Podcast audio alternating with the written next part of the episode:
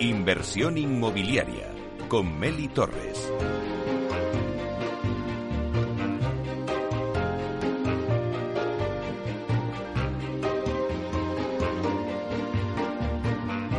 Hola, ¿qué tal? Muy buenos días y bienvenidos a Inversión Inmobiliaria. Los viernes también con debates especializados. Hoy con el clúster de edificación para hablar de los riesgos de la rehabilitación.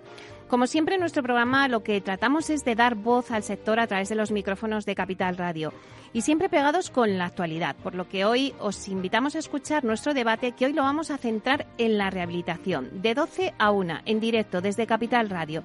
También lo podréis escuchar en los podcasts en nuestra página web capitalradio.es.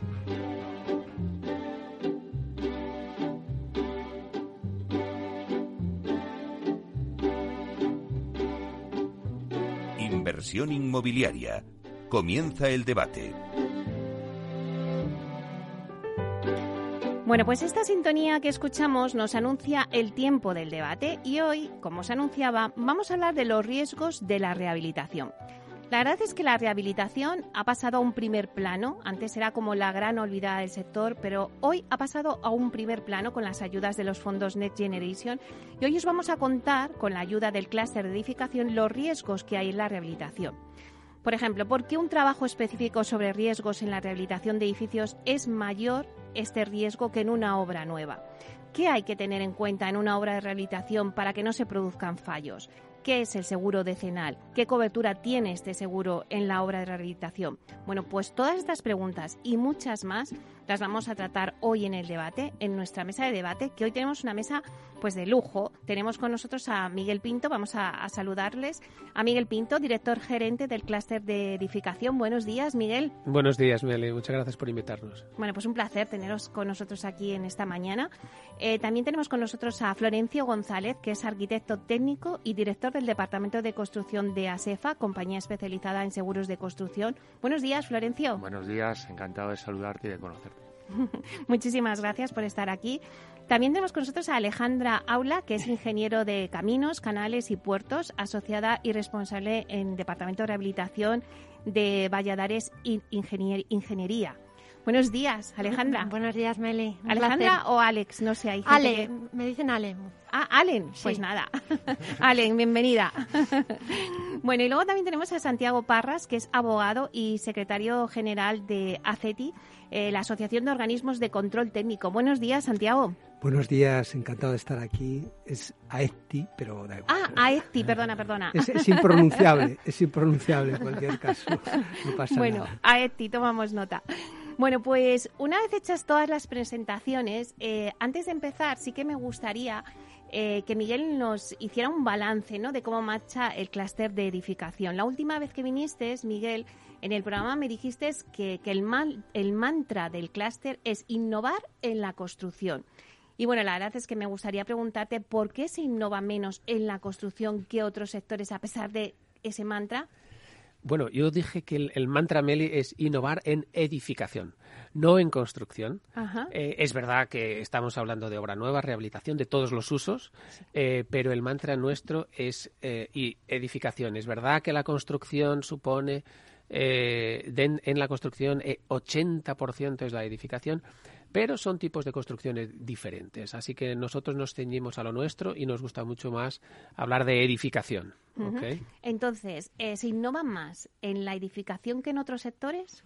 Ya que me has hecho esa puntualización. Bien, buena pregunta.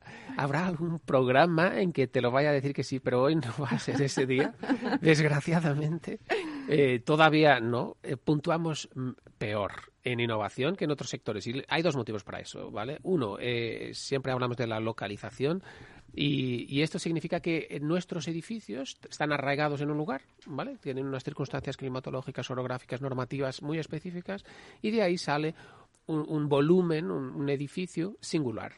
Y la innovación que se hace en ese lugar es muy específica de ahí, con lo cual replicarla en otro sitio es más difícil, extrapolarlo.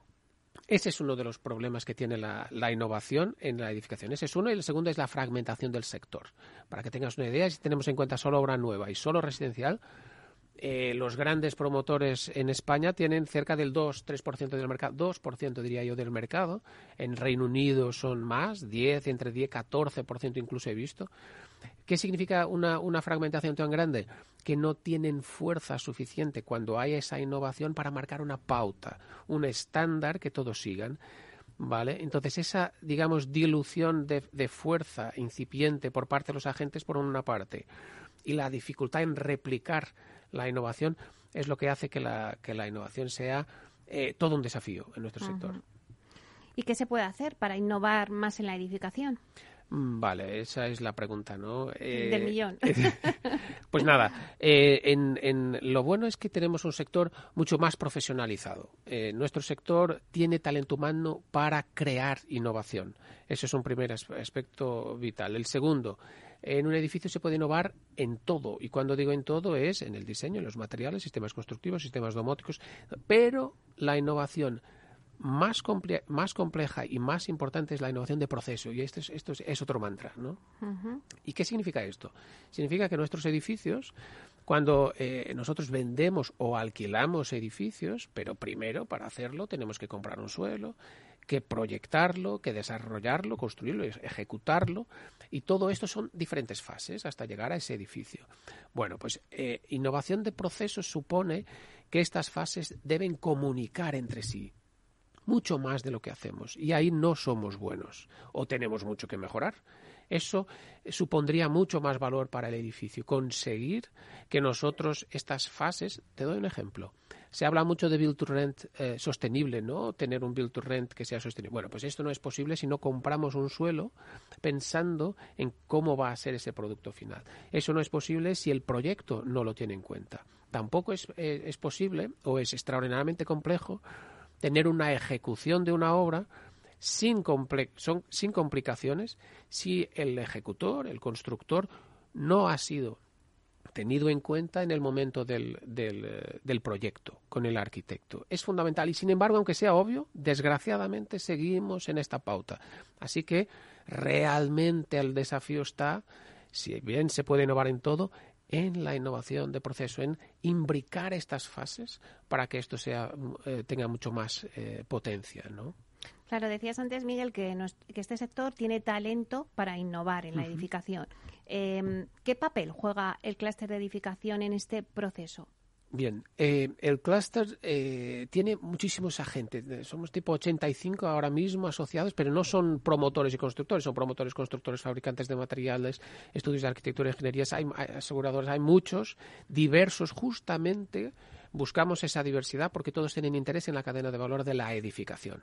Y hacemos grupos de trabajo eh, diversos, con problemas muy complejos, que tienen no son fáciles los problemas que les, que les ponemos. Y esa pasión, uh, tú me preguntabas antes, hay pasión, sí, hay mucha pasión ahora y mucho interés por parte de los asociados en resolver estos problemas de la edificación. Bueno, pues estos grupos de trabajo lo que hacen es eh, innovar en edificación. Son diversos, comunican los silos, que tradicionalmente son silos, los ponemos a comunicar entre sí, innovamos. Este es el primer aspecto, innovar en edificación en proceso. Uno, dos, eh, ganar masa crítica, contrarrestar la fragmentación que existe en el sector, aunando y de alguna manera marcando una pauta, un estándar, para que realmente tenga fuerza y de una vez podamos tener un sector tractor eh, de edificación.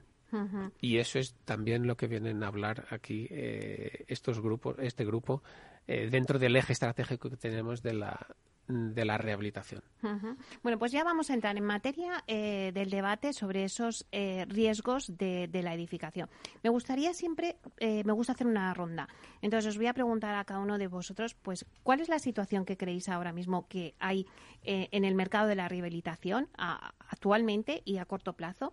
¿Y por qué un trabajo específico sobre riesgos en la rehabilitación, que es el debate que, que nos une hoy, es mayor este riesgo que en una obra nueva. Me gustaría esa distinción. Si queréis empezamos contigo, eh, Santiago. Bueno, eh, ahora mismo hay un, un, mercado de rehabilitación cada vez creciente, eh, se está incrementando de una manera considerable, pero desde luego las perspectivas son extraordinarias en ese sentido. Este, este crecimiento venía de una consideración, ya venía desde hace años, una consideración muy básica, y es que seguir creciendo las ciudades es completamente insostenible. No se puede seguir gastando recursos ampliando el territorio. Había que mirar a lo construido.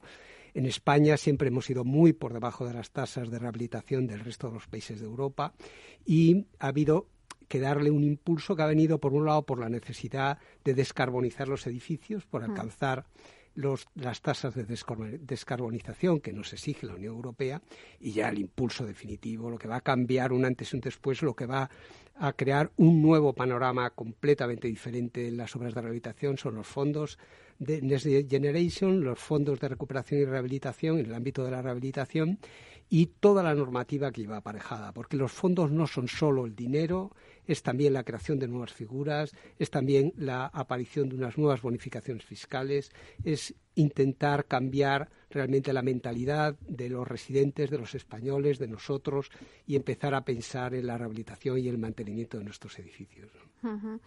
Allen. Em, me voy a la segunda pregunta que has hecho, la de por qué hay más riesgo en la rehabilitación que en una obra nueva. Esa es fácil, es el grado de incertidumbre que hay. Tú cuando vas a una obra nueva empiezas con tu solar y empiezas a construir, pero una rehabilitación es, normalmente son edificios que llevan muchos años, que los materiales han alcanzado ya su vida útil eh, aparecen distintas patologías, luego están condicionadas por el entorno, la logística, son viviendas entre medianerías, eh, en muchas ocasiones hay galerías existentes, puede pasar el metro, todo esto son riesgos que va sumando a, la obra. Eh, entonces el riesgo siempre va a ser mucho mayor que en una obra nueva. Florencia. Bueno, pues es difícil decir algo nuevo después de, lo que ha comentado Santiago pero bueno, en cualquier caso, coincido plenamente con ellos.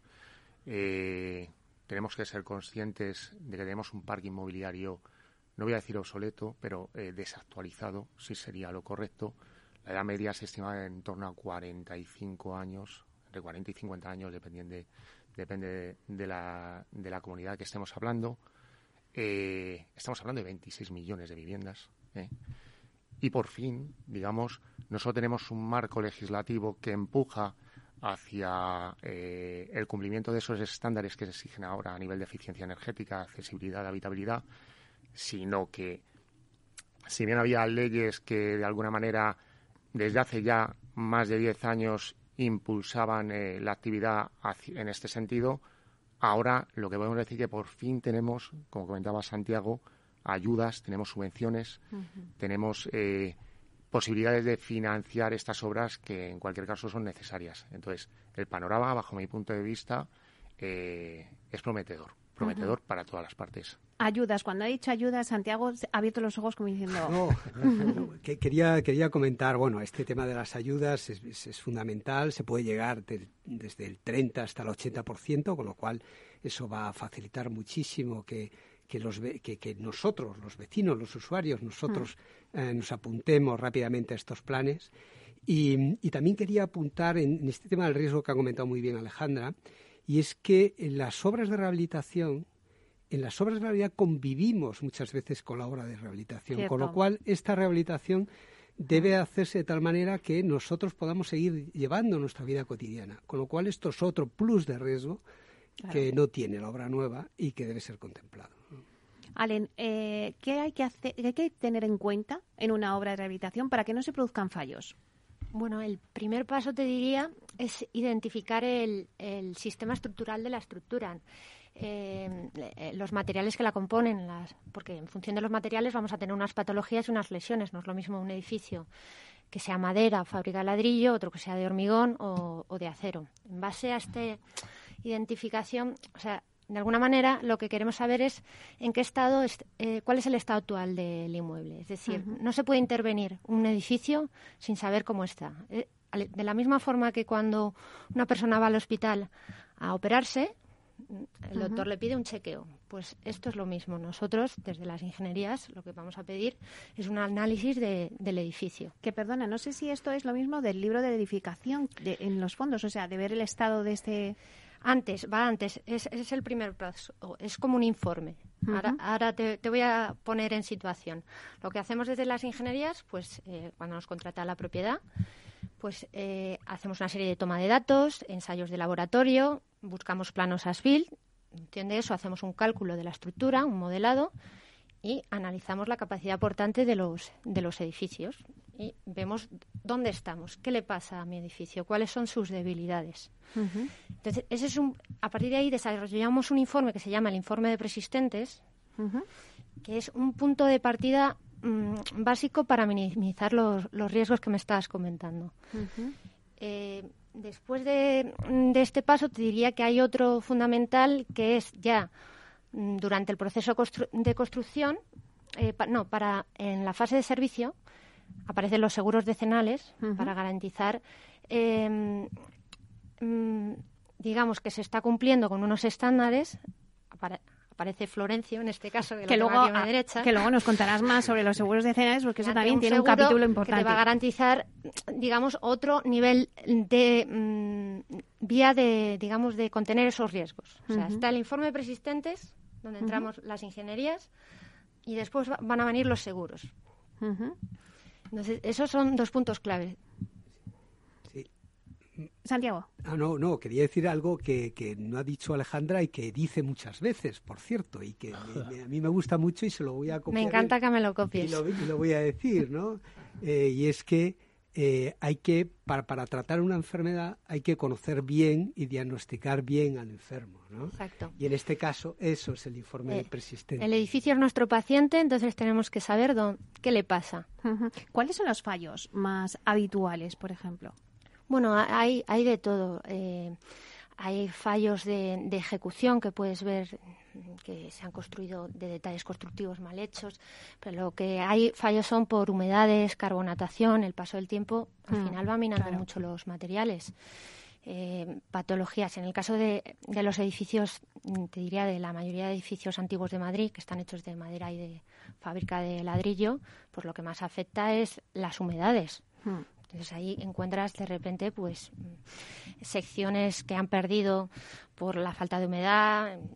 Eso es muy común, pero hay mm, también hay fisuras de el hormigón, las estructuras deforman con el tiempo, ha fisurado y a lo mejor la estructura está bien, no significa que se, pero han deformado todos los tabiques. Eh, pues, puedes encontrar muchas cosas. Tampoco quiero ser muy catastrofista, pero lo normal eh, eh, es que todo se pueda arreglar, que eso quede claro. Claro, has dicho primero los ingenieros y luego vienen los de los seguros. Y cuando llegan los de los seguros, ¿qué fallos veis vosotros también ahí? ¿Coincidís pues con...? fíjate, Meli, eh, vamos a ver, las patologías están bastante tipificadas. Es decir, mm, como decía Ale, desde humedades, la acción del agua es terrible a nivel de paso de tiempo. También tenemos que pensar que estamos tratando edificaciones que tienen ya, en muchos casos, su vida útil teórica cumplida, que eso también hay que tenerlo en cuenta. Es decir, lo que intentamos es prolongar de alguna manera esa vida útil en servicio y el paso del tiempo no, no hace mella. ¿eh? Entonces, la, la, la, acción del agua y la traducción en, asociada, por ejemplo, a estructuras de madera es terrible. Es terrible porque la humedad y la madera no se llevan bien los sistemas de tratamiento eh, de antaño, pues cuando lo sabían, eh, dejaban bastante que desear. Y, bueno, pero, pero cualquier. A nivel de fallo, yo creo que la tipología es bastante variada, desde fallos estructurales por humedad hasta asentamientos del terreno, fugas en redes de saneamiento que al final derivan precisamente en, la inestabilidad del edificio, eh, falta de estanquidad tanto en la cubierta como en la fachada, filtraciones una vez más con entrada de agua. Pero bueno, también tenemos que abordar el tema del fallo a la hora de, acometer el proyecto de rehabilitación en la medida de que si no tenemos un informe del estado del preexistente donde tengamos bien caracterizado su estado, eh, nos enfrentamos a la posibilidad de elegir un, eh, técnicas, materiales o sistemas constructivos que no se adapten, digamos, a la naturaleza o al estado de ese edificio existente. Por ponerte un ejemplo, si yo tengo que revestir un cerramiento con un material eh, cuyo anclaje o cuya fijación exige unas características a ese soporte preexistente ya, a ese muro existente, y esta no se ha adaptado y no se ha caracterizado, pues a lo mejor hacemos una obra maravillosa que está adosada a un elemento que no reúne las características mínimas que se le pide y termina abajo en cualquier caso. No en este caso por culpa de lo que ya se ha ejecutado, sino por culpa del estado de lo que había. Eh, Santiago, ¿qué papel tienen las comunidades de propietarios en este proceso de rehabilitación? Bueno, las comunidades son, son promotores del, proceso. Es verdad que son unos promotores que no son profesionales y además eh, eh, no tienen ánimo de lucro. Pero eso no significa que no puedan ser responsables civiles por daños, por daños al propio edificio y por daños a terceros. ¿no? Entonces, eh, ¿qué es lo que, lo que hace alguien que no es profesional y que puede y que tiene una responsabilidad mm, o que puede llegar a tener una responsabilidad? Pues lo que hacemos todos, asesorarnos y asesorarnos bien. Una de las ventajas que van a tener estos fondos eh, de rehabilitación es que van a impulsar unas oficinas de rehabilitación que son absolutamente esenciales cada ayuntamiento, las comunidades autónomas, los ayuntamientos van a tener estas oficinas donde las comunidades de propietarios van a poder acudir, van a asesorarse y van a poder resolver las dudas que van a tener, que seguramente serán muchas. Asesorarse de buenos profesionales, gracias a Dios en España contamos con espléndidos profesionales de la arquitectura y de la ingeniería. Y también, y esto es algo que yo recomiendo, eh, preguntar. Eh, es muy importante que la empresa constructora tenga experiencia entonces es bueno a todos, no solo para empresas constructoras, sino para todos los que intervienen, mm, preguntar las empresas dónde están asociadas, si están asociadas a alguna asociación. Normalmente las asociaciones velan, establecen garantías, a veces hacen filtros y impulsan la, profesionalidad, el rigor entre sus propios asociados. En concreto, bueno, la asociación que yo represento, que es AETI, eh, obliga a hacer una auditoría para que se vea que cumplen esos requisitos. Y también muchas veces hay que mirar también estos los seguros de responsabilidad civil, porque no nos engañemos, eh, serán primero aquellos que intervienen en la obra los que van a responder de los daños, pero por si acaso, si no, habrá que tirar mano de esos seguros para que respondan en caso de que no tengan capacidad para ello. Bueno, pues si os parece, vamos a coger un poquito de aire, unos minutos, y a la vuelta seguimos con el debate.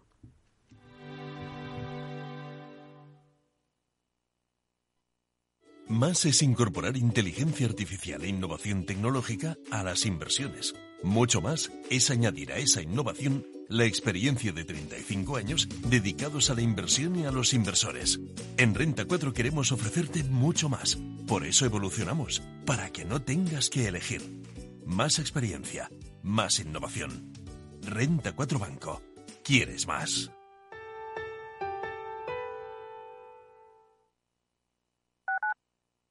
Escuchas Capital Radio, Madrid 105.7, la radio de los líderes. ¿Sabes por qué Madrid quiere a sus ganaderos? Porque producen carne de una calidad excelente y garantizan el bienestar animal cuidando su salud, su alimentación y su seguridad. Porque protegen la biodiversidad y el medio ambiente y crean empleo evitando el despoblamiento rural. Por todo eso, Madrid quiere a su ganadería. Comunidad de Madrid. Esto te estás perdiendo si no escuchas a Rocío Arbiza en Mercado Abierto. Hernán Cortés, socio fundador de la gestora Olea Gestión y cogestor del fondo Olea Neutral. Además de la multitud de activos, el multiactivo tiene esa función fundamental que es descartar los activos que no aporten valor a la cartera. Eso no pasa en los fondos mixtos. Un fondo mixto siempre va a tener bonos de gobierno lo tendrá en, proporciones mayores o menores, en función de cómo tengan las expectativas, pero nunca abandonará una clase de activo tan importante como el fondo de gobierno, o una clase tan importante de activo como la bolsa americana. Mientras que un multiactivo, si realmente lo es, como nosotros, o sea, nosotros no tenemos bonos de gobierno en la cartera.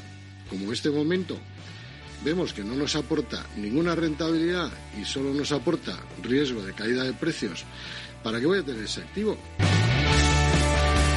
Mercado Abierto con Rocío Arbiza. Disfruta de la mejor cocina gallega en Montes de Galicia. Todo un clásico moderno en el barrio de Salamanca. Disfruta de la variada dieta atlántica, de las mejores carnes y pescados tratados con respeto y transparencia y regados con una de las mejores bodegas de la zona. En grupo, en familia o en pareja, Montes de Galicia te ofrece el espacio perfecto en cada ocasión. Capital Radio.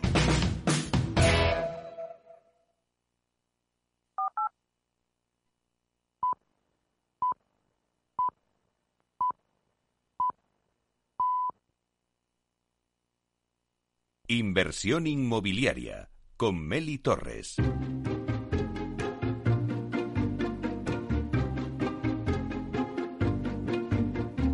Bueno, pues seguimos con nuestro debate de hoy que estaba centrado en los riesgos de la rehabilitación. Voy a dar un repaso rápido a la mesa que tenemos hoy con nosotros. Está con nosotros Miguel Pinto, director gerente del clúster de la edificación. También está con nosotros Florencio González, que es arquitecto técnico y director del Departamento de Construcción de ASEFA, que es compañía especializada en seguros de construcción. También está con nosotros Alejandra Aula, que es ingeniero de caminos, canales y puertos, asociada y responsable en el Departamento de Rehabilitación de Valladares Ingeniería. Y lo, por último está con nosotros Santiago Parras, que es abogado y secretario general de AECTI, eh, la Asociación de Organismos de Control Técnico. Bueno, pues eh, hemos contado un poquito y hemos puesto en situación eh, los procesos de, rehabilitación de un edificio, primero las ingenierías, después los seguros, pero una vez que se ha rehabilitado el edificio, ¿por qué es fundamental un adecuado mantenimiento del edificio ya rehabilitado? Florencio. Bueno, vale, pues a ver, parece obvio que cualquier bien en uso necesita de un mantenimiento, digamos, para alargar e-, esa vida útil y mantener las propiedades que, se quieren alcanzar en esa intervención. Ahí aparece también el concepto de mantenimiento preventivo. Es decir, y es una cultura a la que nos tenemos que adherir eh, cuanto antes mejor, que nos está costando, nos ha costado siempre, eh, porque creo que esto lo hemos sufrido todo todos, eh, parece que nos acordamos del mantenimiento cuando tenemos ya la patología encima. Es decir, yo tengo un daño, un defecto, mm. aparece, uy, vamos a reparar. Ah. Y, es inadmisible que eso ocurra, dice el usuario, ¿no? Cuando en el coche o en tu salud sí que haces esos esas revisiones. Estoy, estoy de acuerdo, hay que es una cultura que hay que implementar. Mm. Efectivamente, como se, se corrige con un mantenimiento preventivo, ¿no? preventivo, una definiendo una serie de acciones eh, de alguna manera dirigidas a, hacer esas labores de, mantenimiento en el tiempo sin necesidad o precisamente para prevenir la aparición de patologías. Ahí es donde surge lo que comentabas tú al principio del programa, el libro del edificio. Es decir, cuando yo termino la intervención, eh, este documento, que es preceptivo desde la aparición de la ley de ordenación de la edificación, lo que hace es recoger un resumen de lo que se ha dispuesto en obra, los elementos constructivos, pero lo que es más importante también, sus pautas de mantenimiento en el tiempo. ¿eh? Es un librito que debería tener acceso cualquier usuario, cualquier propietario, y que no debería dejarse demasiado escondido a nivel de comunidad de propietarios, porque precisamente es el que de alguna manera va a determinar si a futuro vamos a sufrir determinados daños en el inmueble.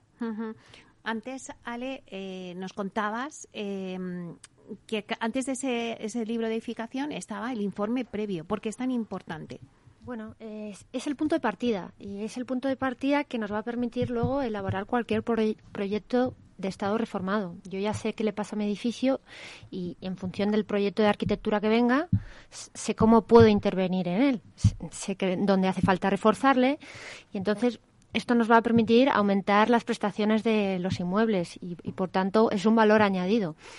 Mm, eh, es un documento que no te diría que es un contrato, pero es un documento que te dice el estado actual del edificio y dónde puedes intervenir, dónde hay que reforzar y es la base para cualquier proyecto de estado reformado. ¿Qué se mira en ese informe?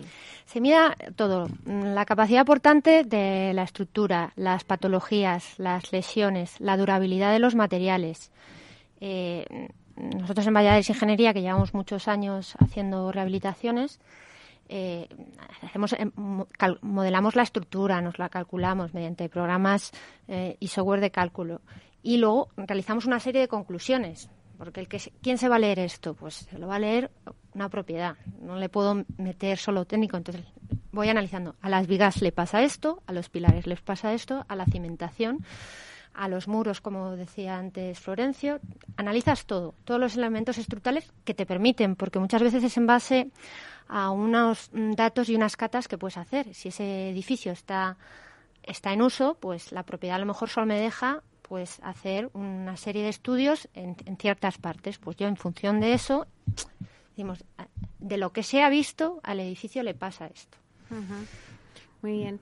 Eh, Santiago, em, ¿por qué ha aumentado de manera tan significativa la demanda de este tipo de intervenciones? Bueno, ya lo hemos, lo hemos comentado al principio, ¿no? Eh, em, el parque inmobiliario español eh, el 75% de sus edificios son anteriores a 1980. Eh, el deterioro que se ha venido produciendo, muchos de ellos son completamente ineficientes, no solamente energéticamente, también desde un punto de vista acústico. Hace poco leía un, dato del Instituto Nacional de Estadística que decía que uno de cada cuatro vecinos entendía que mm, soportaba un exceso de ruido en, su vivienda. Entonces, esta necesidad de, actualizar, de mantener, que ya viene impulsada por, por las obligaciones de la Unión Europea, pues es lo que está lo que está demandando un mayor un mayor nivel, una mayor intervención, ¿no? Además, por otra parte, tenemos el envejecimiento de la población española, ¿no?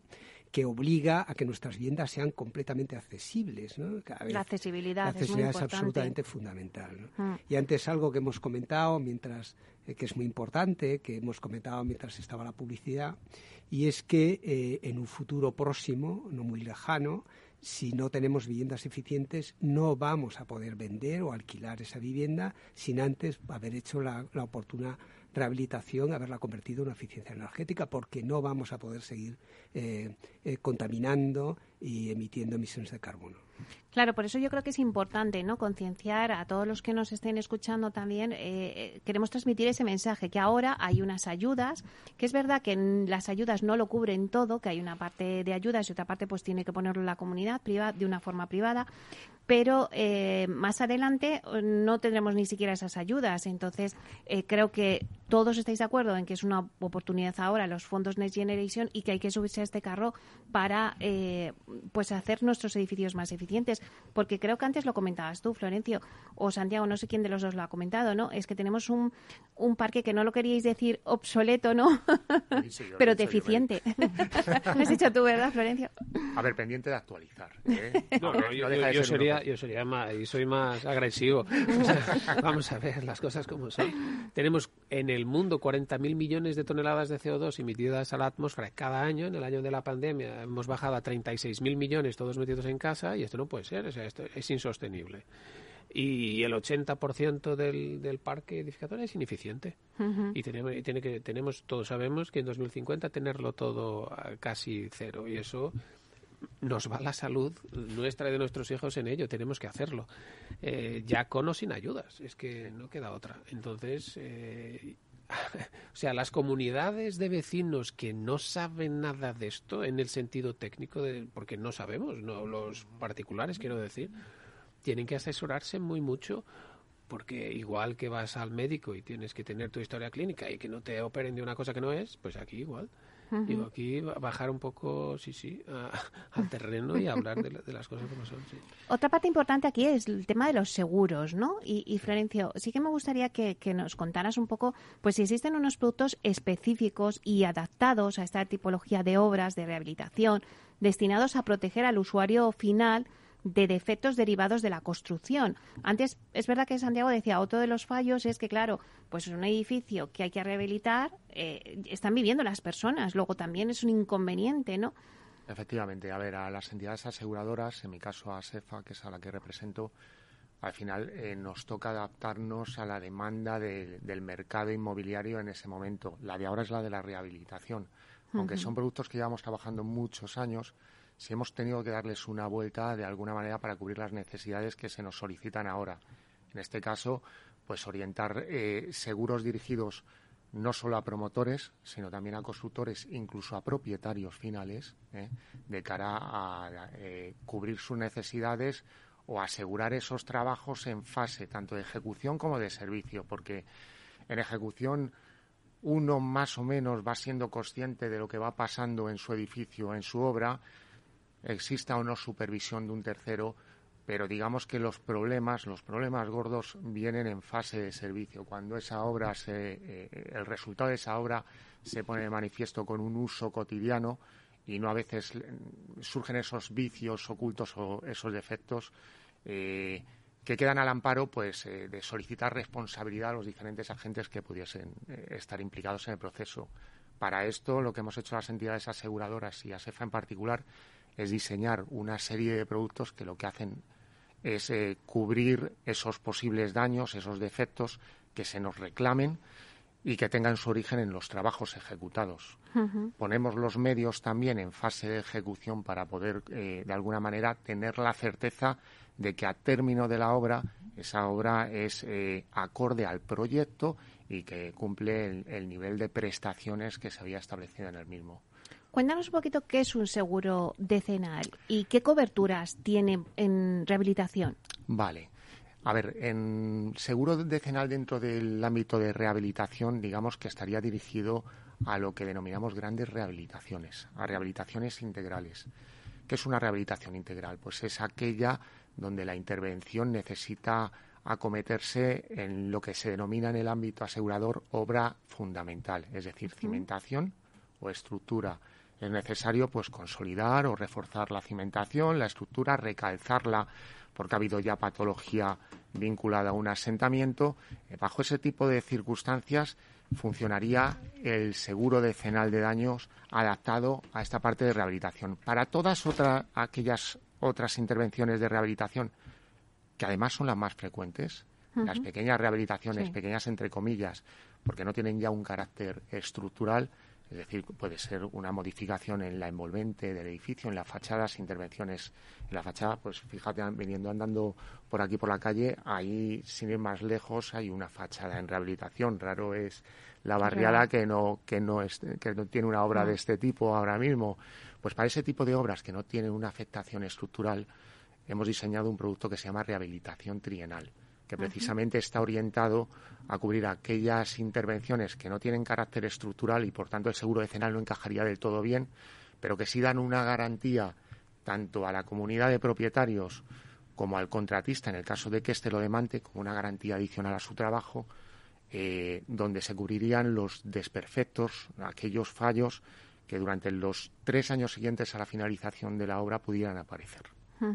Santiago, es obligatorio el OCT. Eh, ¿Qué papel desempeña de control, no? Sí.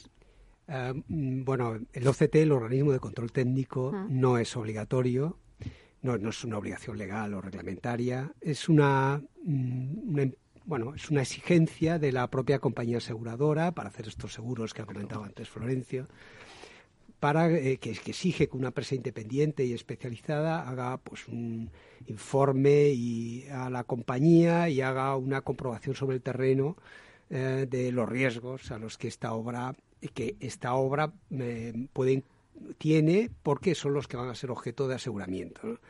Es decir, nuestro trabajo es trabajar con riesgos y los riesgos son las incertidumbres de que pueda ocurrir algo que no queremos que ocurra. ¿no? Toda, toda actividad humana tiene riesgos, pero es que las obras tienen riesgos muy especiales y muy complejos porque son actividades muy complejas y como antes estamos hablando, las obras de rehabilitación especialmente. Entonces, nosotros lo que tratamos es que esta incertidumbre de que ocurra un acontecimiento que pueda causar un daño se reduzca o se elimine si es posible, y si no, que se reduzca al mínimo. ¿Y qué, son esas, esos eventos que pueden causar? Pues Puede ocurrir que después de la obra rehabilitada puede pasar cualquier cosa.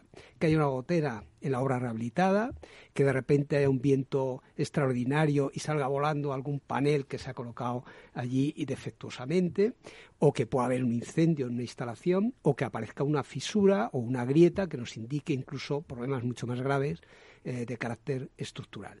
Y para hacer este trabajo nosotros revisamos desde el proyecto inicial, entramos desde el principio, trabajamos desde el principio, que no haya ningún defecto que pueda producir consecuencias muy graves, vamos a la hora, inspeccionamos los puntos críticos, que no haya errores, eh, vemos dónde se producen habitualmente los errores humanos, porque lo conocemos por experiencia, y acudimos allí para vigilar que esto no ocurra.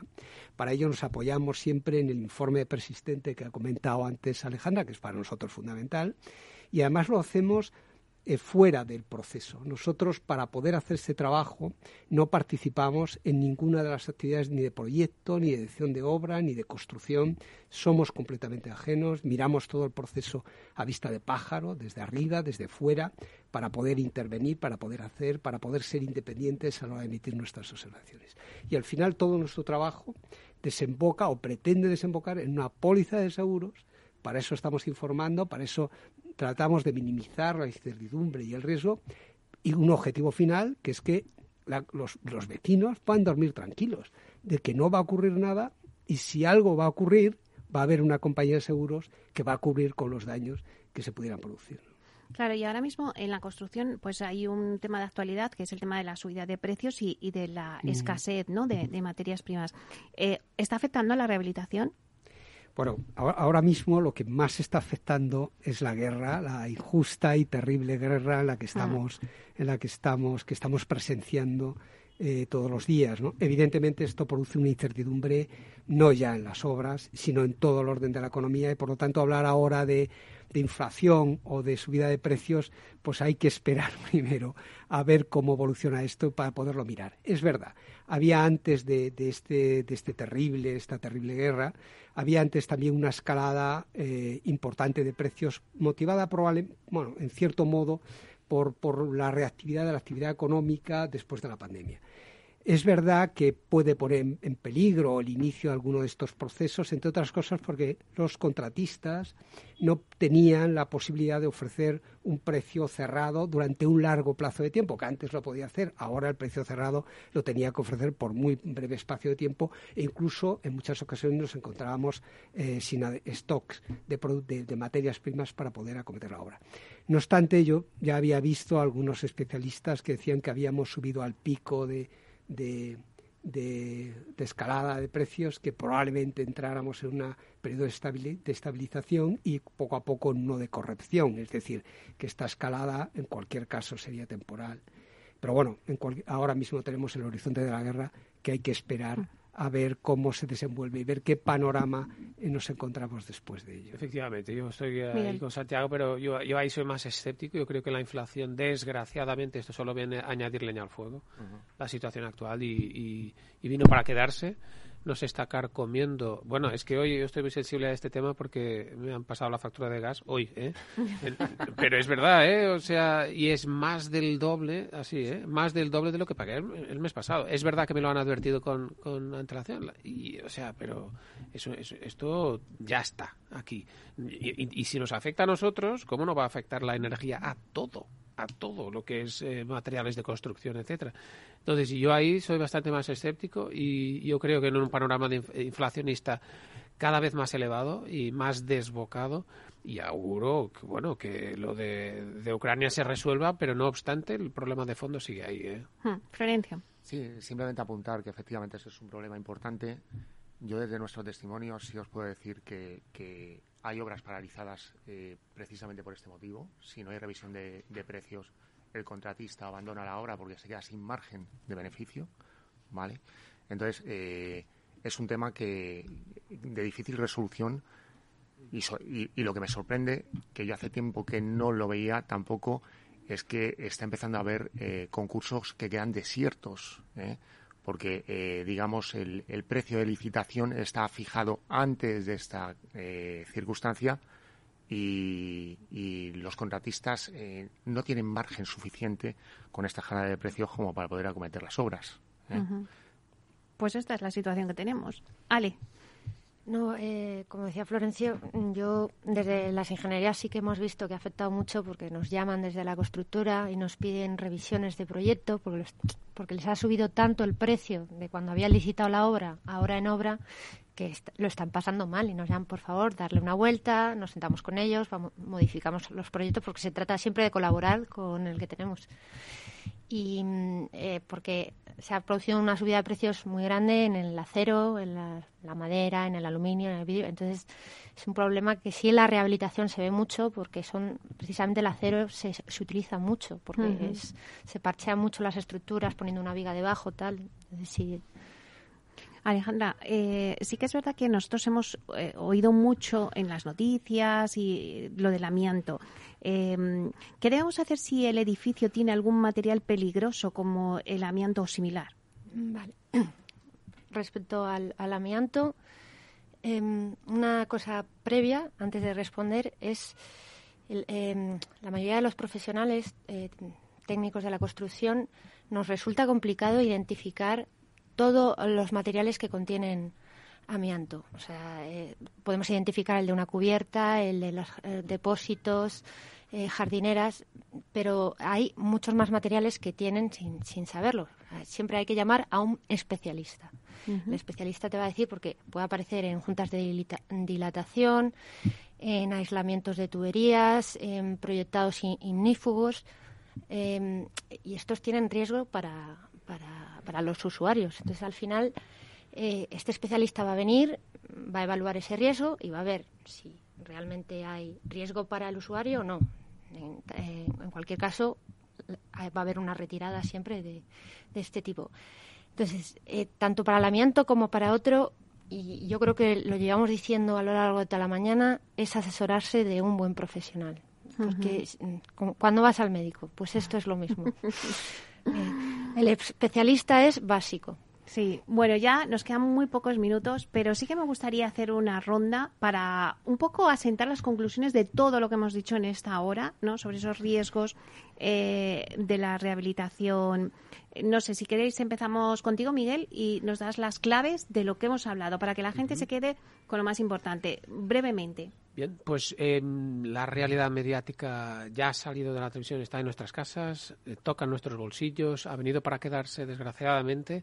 Eh, y en ese sentido es una inversión fundamental para paliar esta pérdida, esto eh, sangría, el hacer una rehabilitación. Y como todo, como todo, hacer una rehabilitación exige conocer muy bien qué la va a hacer y los riesgos que conlleva para poder evitarlo. Florencio, ¿cuáles serían las claves de este debate? Yo me quedo, me quedo con una palabra que es oportunidad. En el momento en el que estamos viviendo, bajo mi punto de vista, es una oportunidad para cometer todos estos trabajos que son necesarios y a los que se nos va a obligar tarde o temprano, ¿eh? con este margen de maniobra que nos han dado en la Agenda 2030. Eh, tenemos ayudas ahora mismo disponibles, van a venir más. digamos que tenemos que concienciarnos de que eh, nuestro parque necesita ser rehabilitado en su conjunto, sobre todo a efectos de eficiencia energética, mm. habitabilidad y accesibilidad. Y nos afecta a todos. El tema es que lo queramos aprovechar toca a promotores, toca a propietarios. Tenemos a todos los agentes del proceso constructivo implicados y el conocimiento, por supuesto, esto siempre con la guinda de, que es una oportunidad, pero con conocimiento. Es decir, incidir en el conocimiento que necesita este tipo de intervenciones. No es una obra nueva, hay un grado de incertidumbre y necesita trabajarse con profesionales. Ale. Pues yo me quedaría, te voy a decir tres palabras, o sea, o tres frases. El informe de persistentes, seguro decenal, organismos de control. Esos son tres niveles básicos para mm, disminuir los riesgos en la rehabilitación. Eh, luego, por supuesto, la fase de servicio y de mantenimiento que hemos estado viendo también. Pero creo que eso es el punto de partida para cualquier obra de rehabilitación. Y como ha dicho Florencio, concienciación y colaboración de todos los profesionales y experiencia profesional en rehabilitación. Bueno, como buena ingeniera nos lo ha sintetizado perfectamente. ¿eh? Es que soy mucho de hacer conclusiones en los informes, ¿no? Ahí se ha visto. Eres de las mías, ¿es Sí, sí. Bueno, Santiago, ¿cuáles serían las conclusiones? Bueno, yo eh, decir que lanzar el mensaje de que la rehabilitación no es un gasto, es una inversión y es una inversión rentable es una inversión rentable en ahorro y es una inversión rentable porque revaloriza, revaloriza el edificio, nuestro edificio. Y es rentable además en salud y, en confort. O sea que tiene todas las ventajas. Y este es el momento, ahora es el momento, es el momento de ponerse en marcha con ello. Y como he dicho, ya me remito a las palabras del resto de mis compañeros de mesa, hay que reducir los riesgos que todo lleva, se puede hacer perfectamente contando con profesionales y, bueno, el resumen que ha hecho Alejandra es espléndido en ese sentido. bueno, pues la verdad es que ha sido un placer eh, tener este debate. Me quedo también con tus palabras, Santiago, que la rehabilitación pues no es un gasto, es una inversión y sobre todo que revierte en nuestra salud. Eso es muy importante que se quede la gente ese mensaje porque a veces decimos, jo, la rehabilitación, pero esto es muy costoso, aunque hay ayudas, ¿no? La gente es lo que tiene así en la, en la cabeza, ¿no? Pero es importante decir que no es un, un, gasto, sino una inversión y sobre todo para tu beneficio, ¿no? Para tener una vida saludable en tu hogar y que ahora es el momento y esa oportunidad de la que también tú hablabas, Florencio. Bueno, pues muchísimas gracias a todos. Miguel Pinto, mm, director gerente del clúster de la edificación, muchísimas gracias por estar aquí. Un placer. Gracias, Mele. Hasta pronto. Florencio González, arquitecto técnico y director del Departamento de Construcción de ASEFA, que es compañía especializada en seguros de construcción. Muchas gracias, Florencio. Gracias a ti, un placer y espero repetir. ¿eh? Hemos aprendido muchísimo de lo que es un seguro decenal, de un montón de cosas. Ha sido un placer. Bueno, pues muchísimas gracias también a Alejandra Aula, ingeniero de Caminos, Canales y Puertos, asociada y responsable en Departamento de Rehabilitación de Valladares Ingeniería. Muchísimas gracias, Alejandra. Gracias a ti, Meli. Volveremos. Ha sido una gran experiencia. y también a Santiago Parras, que es abogado y secretario general de AECTI, la Asociación de Organismos de Control Técnico. Muchas gracias. Muchísimas gracias, Santiago. Ah. También nos has aportado mucha información, muchos datos. Muchas gracias, ha sido un placer y encantado de haber estado aquí. Bueno, yo creo que nos tenemos que reunir más porque yo creo que rehabilitación es el año de la rehabilitación, así que vamos a seguir hablando. Me ha encantado esta mesa, creo que hemos aprendido muchísimo hoy con vosotros, así que os convoco próximamente a que estemos de nuevo y, y analicemos este sector. Muchísimas gracias. Bueno, y a ustedes, señoras y señores que nos escuchan al otro lado de las ondas, gracias por estar ahí y compartir este espacio con nosotros. Gracias también de parte del equipo que hace posible este espacio, de Félix Franco en la realización técnica y de quien les habla, Meli Torres. Les esperamos el próximo jueves y el viernes también en Inversión Inmobiliaria. Hasta entonces, que sean felices.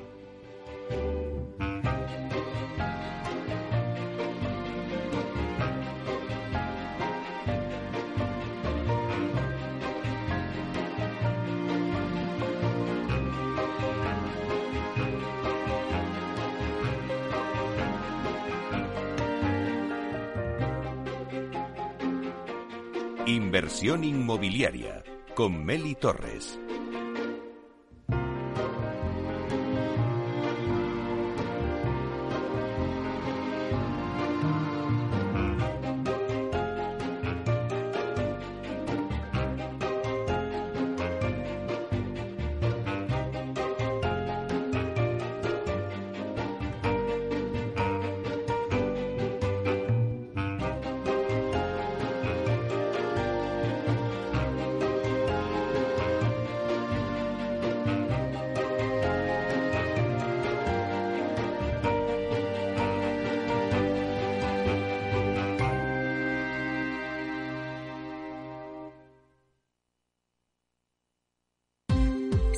Estamos en la era de la información, estamos en la era de la gestión de los datos y de la inteligencia artificial. El tratamiento inteligente de estos datos proporciona un valor enorme a las empresas en sus procesos de negocio. En Piper Lab ayudamos a nuestros clientes a tomar decisiones de negocio basadas en datos. Escúchanos todos los lunes en el espacio de Big Data de Capital, la Bolsa y la Vida. Capital Radio Madrid 105.7 Gráficas Naciones. Más de 50 años de experiencia en el sector de las artes gráficas. Apostamos por la última tecnología tanto en impresión offset como en digital y gran formato. Realizamos todo tipo de impresión. Tarjetas de visita, folletos, libros, vinilos, decoración y montaje de stands. Más información en el 91 629 2145 o en gráficasnaciones.es. Disfruta de la mejor cocina gallega en Montes de Galicia. Todo un clásico moderno en el barrio de Salamanca. Disfruta de la variada dieta atlántica, de las mejores carnes y pescados tratados con respeto y transparencia y regados con una de las mejores bodegas de la zona. En grupo, en familia o en pareja, Montes de Galicia te ofrece el espacio perfecto en cada ocasión.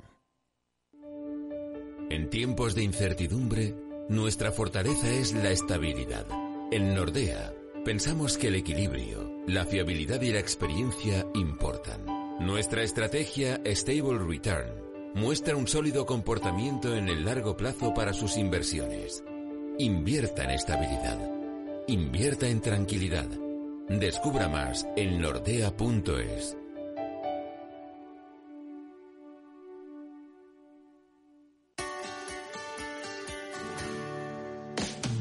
Aquí, en Capital Radio, está el programa más divertido y de mayor influencia en el mundo del capital humano. Todos los viernes a la una de la tarde, únete a Humanos en la Oficina, presentado y dirigido por el speaker internacional Miguel Ángel Pérez Laguna. Un programa donde el talento es protagonista en un formato innovador e irresistible que ya se escucha en 13 países. No te lo pierdas.